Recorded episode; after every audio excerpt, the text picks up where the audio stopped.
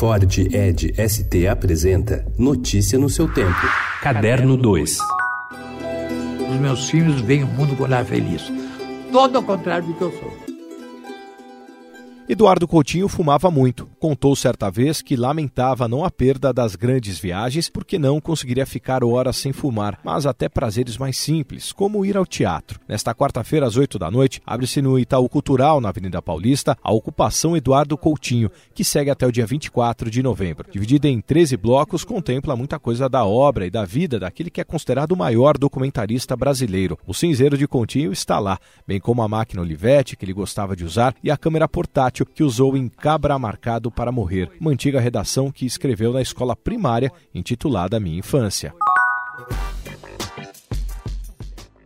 Em entrevista por telefone da Alemanha, Caroline Link informa que seu filme O Menino que Fazia Rir fez quase 4 milhões de ingressos e se trata de um número astronômico que poucas obras logram alcançar no país. Mesmo assim, ela diz que não passou por sua cabeça nem dos produtores inscrever o filme para o Oscar. O Menino que Fazia Rir baseia-se no livro do comediante Rape Kerkeling, que tem mais ou menos a idade da diretora, 50 e poucos anos.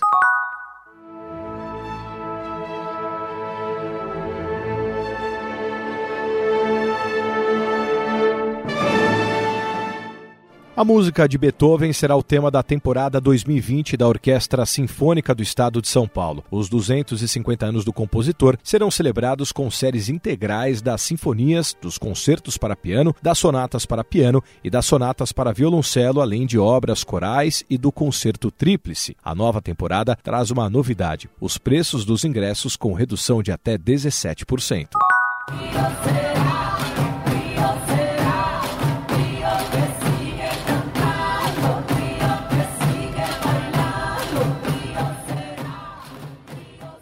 Que o Rock in Rio é um grande parque de diversões, ninguém pode negar. De tempos em tempos, enquanto o público tenta descansar pelo gramado no primeiro fim de semana, fogos de artifício criam uma atmosfera de sonho, num lugar onde a música é a grande estrela. Quem domina muito bem essa arte de desconcertar e surpreender o público é a companhia argentina Fuerza Bruta. Queridinha dos palcos brasileiros, o Fuerza foi fundada em 2003 e sempre apostou na espetacularidade, no brilho, em experiências imersivas e num barulho que é mais que bem-vindo no Rock in Rio. Notícia no seu tempo. É um oferecimento de Ford Edge ST, o SUV que coloca performance na sua rotina até na hora de você se informar.